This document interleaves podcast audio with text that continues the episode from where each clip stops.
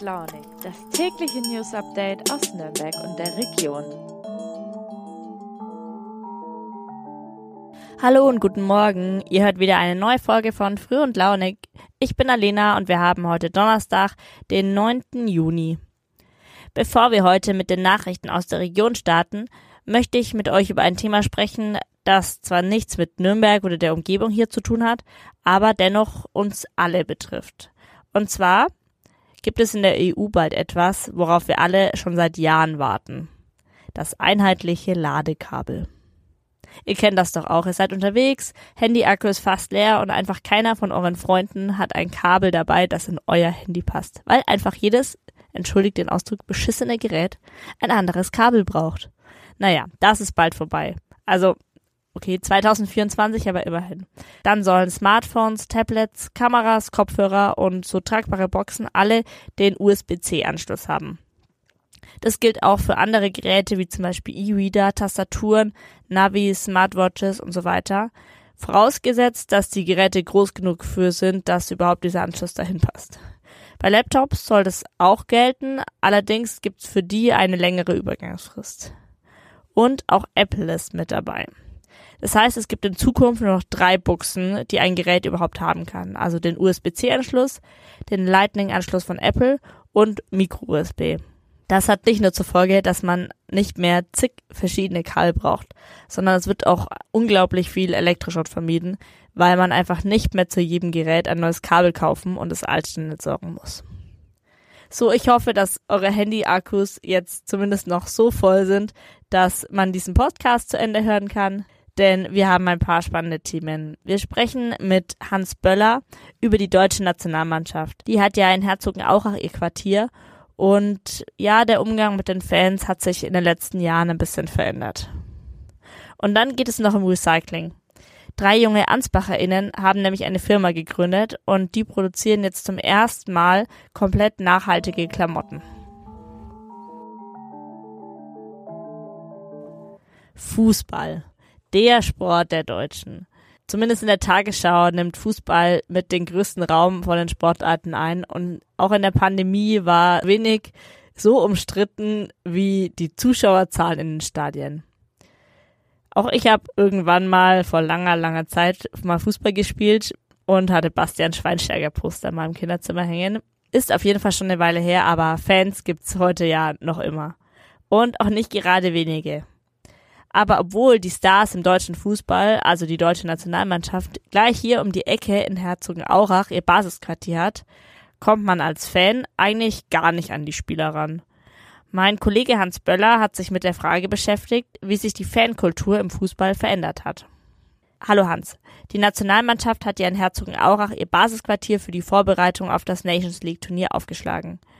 Wie sieht es denn da vor Ort aus? Kannst du uns ein bisschen erzählen, wie die Spieler dort leben und trainieren?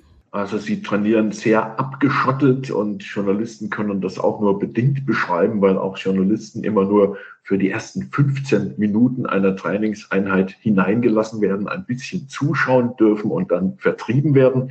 Äh, die normalen Fans kommen überhaupt nicht auf das Gelände. Äh, also es ist äh, unmöglich, selbst aus der Ferne einen Blick auf die Übungseinheiten äh, zu, zu gewinnen äh, und die Wahrscheinlichkeit, einen Fußballer zu treffen, geht gegen Null. Das Team ist komplett abgeschottet, wie seit Jahren schon. Und im Grunde, wer sich äh, rund äh, um die Herzog-Base bewegt, der würde gar nicht mitbekommen, äh, dass da die Fußballnationalmannschaft äh, wohnt und arbeitet. Früher war das ja alles etwas anders, oder? Ja, absolut. Also anders. Äh, früher heißt in meinem Fall, ich bin ja nun auch schon etwas älter, äh, die Kindheit liegt 40, 45 Jahre zurück. Aber wir konnten damals bei solchen Anlässen auch oft in Herzogenaurach mit vielen anderen Kindern und Jugendlichen beim Training zuschauen. Wir haben damals wie alle Kinder Autogramme gesammelt und es war tatsächlich so, es war auch in Herzogenaurach, dass uns einmal ein paar Autogramme fehlten. Äh, und das war tatsächlich Franz Beckenbauer persönlich, der meinem jüngeren Bruder und mir dann äh, den Zuzug zum Mannschaftsbus verschafft hat. Der hat einfach gesagt, kommt rein, äh, geht's mal durch, holt euch eure Autogramme. Also alle Tore waren offen. Wir durften beim Training in die, die Sandsäcke tragen oder auch mal die Slalomstangen abstecken, um die sie dann gelaufen sind. Also es waren, waren ganz, ganz andere Verhältnisse als heute. Aber warum werden die Spieler überhaupt so isoliert? Warum kann man das nicht fanfreundlicher gestalten? Das ist etwas, was ich ehrlich gesagt auch nie wirklich verstanden habe. Ich habe das oft gesehen, dass dann Familien mit, mit Kindern vor einem Trainingsquartier standen. Das waren nie viele, die hätten niemanden gestört.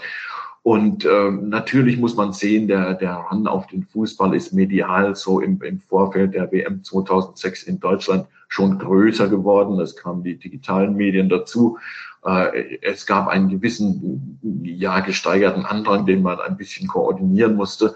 Äh, aber das dann so radikal zu tun und sich für eine völlige Abschottung zu entscheiden, das war meiner Meinung nach falsch und ich sehe da auch wirklich keinen, keinen Grund dafür, dass die ab und zu ihre Ruhe brauchen, äh, dass sie auch über längere Zeit ihre Ruhe brauchen, um zu arbeiten, dass man nicht jedem alles zeigen will. Internationalen Spionen leuchtet mir völlig ein, aber mir leuchtet nicht ein, warum es nicht hin und wieder möglich sein sollte, den Kontakt zum Volk herzustellen.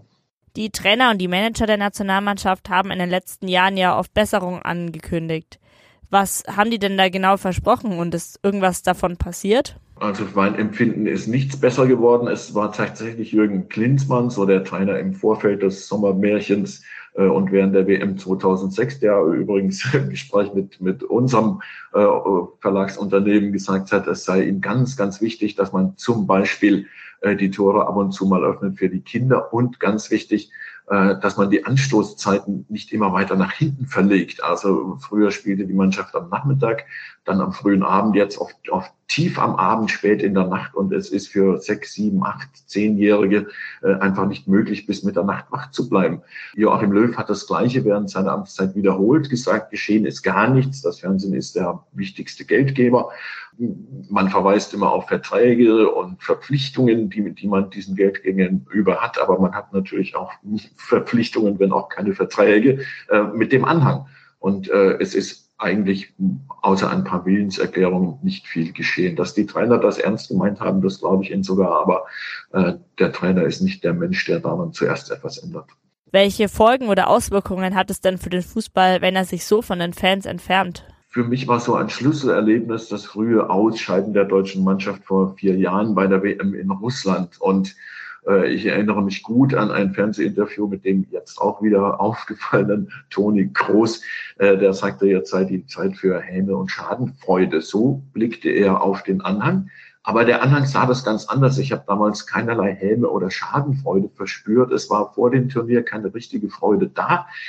Und im Grunde, und das war das eigentlich Irritierende, war es den meisten Leuten egal, dieses frühe Ausscheiden. Es war keine Traurigkeit da und noch nicht mal Wut oder Empörung. Äh, und das hat für mich äh, sehr stark die Entfremdung gezeigt, dass auf der einen Seite ein sehr abgeschlossener Zirkel steht und auf der anderen Seite ausgesperrte Menschen. Aber der Fußball täte gut daran, sich, sich wieder seiner Wurzeln zu erinnern. Es ist ein Volkssport, so ist Fußball groß geworden. Äh, und wenn ich das Volk außen vorlasse, dann verliere ich die Basis. Und das ist im Augenblick, glaube ich, eine große Gefahr. Danke dir, Hans. Vielen Dank, Alene. Wann habt ihr zum letzten Mal euren Kleiderschrank ausgemistet? Ich habe mir das so vor etwa drei Monaten mal angetan und ehrlich gesagt ist ganz schön was zusammengekommen. Aber eigentlich ist mein Schrank immer noch viel zu voll. Da könnte wahrscheinlich, wenn ich ehrlich bin, auch noch einiges weg. Ja, Altkleider, das ist ein großes Thema. Denn Klamotten sind ja nicht nur Mode, da hängt noch viel mehr dran. Das Klima zum Beispiel. Denn die Textilindustrie ist der zweitgrößte Umweltverschmutzer weltweit. Nur die Ölindustrie ist da eigentlich noch schlimmer. Man geht auch davon aus, dass 20 Prozent der Kleidung, die neu produziert wird, gar nicht erst zum Kunden oder zur Kundin kommt, sondern die wandert einfach neu und ungetragen in den Müll, wird verbrannt oder geschreddert. Eigentlich ist das ja schon ein totaler Skandal. Jetzt ist es aber auch noch so, dass zusätzlich in jedem Jahr noch 1,1 Millionen Tonnen Textilien aus privaten Haushalten weggeworfen werden. Das heißt, jeder von uns wirft im Durchschnitt jedes Jahr 16 Kleidungsstücke einfach weg. Nicht so schlimm, kann man ja recyceln. Naja, nicht so wirklich. Denn die meisten Kleidungsstücke werden nur zu Putzlappen oder Dämmstoffen verarbeitet. Ich weiß nicht, finde ich nicht so richtig zufriedenstellend irgendwie. Das haben sich auch ein paar junge Ansbacherinnen und Ansbacher gedacht. Und die haben jetzt eine Firma gegründet. Turns heißt die. Und sie wollen als erste Firma Kleidung aus recycelten Fasern herstellen. Als ich das gelesen habe, habe ich mir gedacht, naja, gibt's doch eigentlich schon längst, oder? Aber auf voll vielen Labels steht ja, dass sie aus recycelten Fasern bestehen, also zumindest zum Teil. Aber ganz so einfach ist es wohl nicht. Also die meisten Fasern, die bisher verwendet werden und dann als recycelt gekennzeichnet sind, sind sortenreine Industrieabfälle. Das heißt, da wurden Klamotten recycelt, die nur aus Baumwolle bestehen oder nur aus Polyester. Denn das konnte auch bisher schon recycelt werden. Aber Kleidung wird ja immer einfacher und immer billiger produziert und die meisten Sachen bestehen inzwischen aus Mischfasern. Also Baumwolle und Polyester gemischt zum Beispiel. Und das kann bisher nicht recycelt werden. Drei Gründerinnen aus Ansbach wollen das jetzt aber mit Turns möglich machen.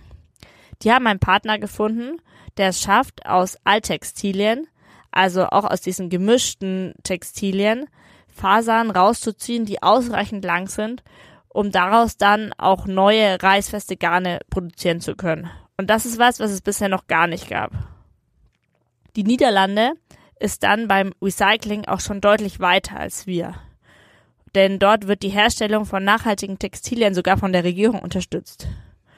Und diese Fasern, die aus den nicht sortenreinen Textilien gemacht sind, werden dann in die Niederlande gebracht und daraus wird dann ein neues Garn gemacht. Und aus dem Garn werden dann in Bayern wiederum Mützen und Schals gestrickt. Also ganz neue Sachen aus alten Fasern. Klingt total cool eigentlich, finde ich, aber wie immer, einen kleinen Haken gibt's auch hier. Denn die Finanzierung ist nicht so ganz einfach. Weil die Leute, die das gegründet haben, sind auch noch total jung. Momentan läuft das Ganze über Crowdfunding. Also das heißt, man kann jetzt eine Mütze kaufen, die es eigentlich noch gar nicht gibt. Bis zum 12. Juni läuft jetzt dieses Crowdfunding-Projekt noch und wenn dann genug Geld und wenn dann genug Geld da ist, dann geht's los mit der Produktion. Ich finde, das ist echt eine coole Idee und Respekt, was die da umgesetzt und auf die Beine gestellt haben, weil es ist ja schon ein riesiges Projekt, was auch ja über die Grenzen von Deutschland hinausgeht. Aber in diesem Bereich muss ich einfach noch viel, viel mehr tun, finde ich. Denn es ist einfach ein totales Problem, dass für die Hersteller es immer noch billiger ist, neue Rohstoffe zu nutzen, als einfach die alten zu recyceln. Und ich glaube, das sind auch wir gefragt als Kundinnen und Kunden. Denn je mehr wir beim Einkaufen darauf achten, dass das, was wir kaufen, irgendwie nachhaltig produziert ist und aus recycelten Sachen besteht, desto mehr müssen die Hersteller, desto mehr müssen die Hersteller diesem Anspruch dann auch gerecht werden. Also ich glaube, bei der nächsten Shopping-Tour werde ich auf jeden Fall mal ein bisschen genauer hinschauen. Damit sind wir auch schon wieder am Ende der heutigen Podcast-Folge. Danke auf jeden Fall, dass ihr zugehört habt und ich freue mich, wenn ihr auch morgen wieder reinhört. Alle Links zu den Texten findet ihr wie immer in den Show Notes. Habt noch einen schönen Tag und macht's gut. Eure Alena.